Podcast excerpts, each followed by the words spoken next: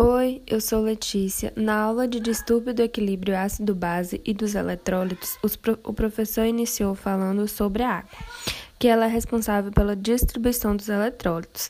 Ela participa das reações químicas, como por exemplo das enzimas do trato gastrointestinal que realizam a hidrólise, então elas precisam da água como reagente.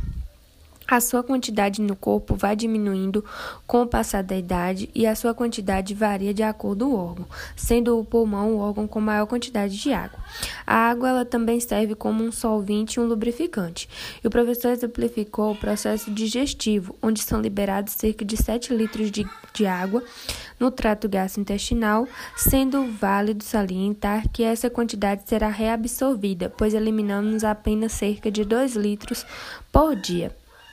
A água está no nosso corpo, a maior parte dentro da célula, e em caso de pacientes hipertensos com edema, o professor explica que essa água está no fluido extracelular e por isso é indicada uma terapia com diurético e aconselha também uma grande ingestão de água, pois assim diminui os, níveis de vasopressina, que tem função contrária ao diurético. O professor também cita que uma das causas do aumento do líquido extracelular é a cirrose hepática, pois acontece a redução da produção de proteínas que são as responsáveis por segurar a água dentro dos vasos, podendo culminar num quadro de ascite, que é a famosa barriga d'água. Alguns cátions são mais importantes para que a distribuição da água ocorra, sendo que o principal extracelular é o sódio e o intracelular é o potássio. O professor explica que o sódio ele interage fortemente com o oxigênio da água e por isso um dos principais mecanismos dos diuréticos é reduzir a reabsorção de sódio para assim eliminar mais água. Os principais ânions são o cloreto, que é o principal eletrólito extracelular, e o bicarbonato, que é importante tanto extracelular para o controle do distúrbio ácido-base, quanto intracelular, pois somado aos, aos fosfatos, garantem cargas negativas nas células. Outro ponto abordado na aula foi sobre a importância dos eletrólitos. Então, todos eles são importantes para manter a pressão osmótica. O sódio é o principal responsável pela regulação da distribuição da água. O bicarbonato, ele realiza a manutenção do pH neutro entre 7,35 e 7,45. O potássio, ele é importante para a função cardíaca e o cálcio para a função muscular. Eles são envolvidos também nos processos de oxirredução, principalmente das reações das reações enzimáticas. Quanto ao fluido extracelular, o professor cita que em um distúrbio eletrolítico, é importante avaliar as proteínas, pois elas têm aminoácidos carregados negativamente, como o aspartato e o glutamato, por exemplo, que influenciam no somatório final. Quanto ao fluido intracelular, o principal cátion é o potássio e o principal ânion, o fosfato, pois estão em maior quantidade.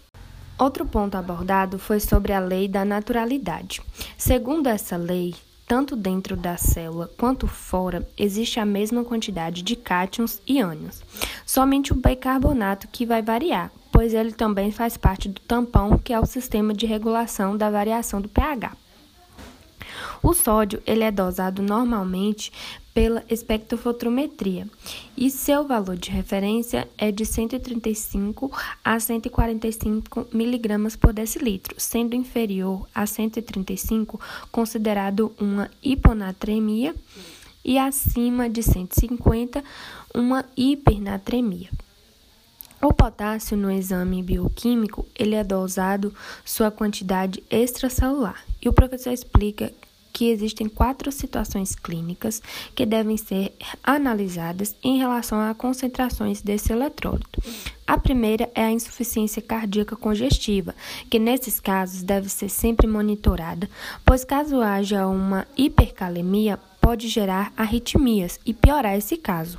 Outra situação é a rabdomiólise, que é a destruição das células musculares, que causa uma liberação de potássio. No mesmo sentido, são os quadros de anemia hemolítica ou anemia falciforme, que devido à lise das hemácias, a liberação de potássio, causando assim uma hipercalemia.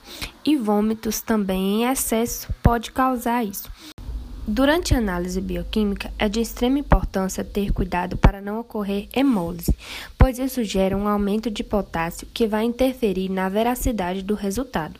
Sempre deve-se usar o tubo de heparina e nunca utilizar o tubo de tampa roxa ou qualquer outro tubo que possua EDTA, pois o EDTA ele se liga aos eletrólitos, principalmente o sódio, o cálcio e o potássio, e com isso os valores da amostra vão ser superestimados. O cloreto ele é formado a partir da liberação pelas células do estômago de H+, e Cl-, que se ligam. Foi ressaltado que os quadros de vômitos em excesso geram uma hipercloremia e distúrbios de pH com sangue mais básico que, que o normal é encontrado uma hipercloremia nas fezes.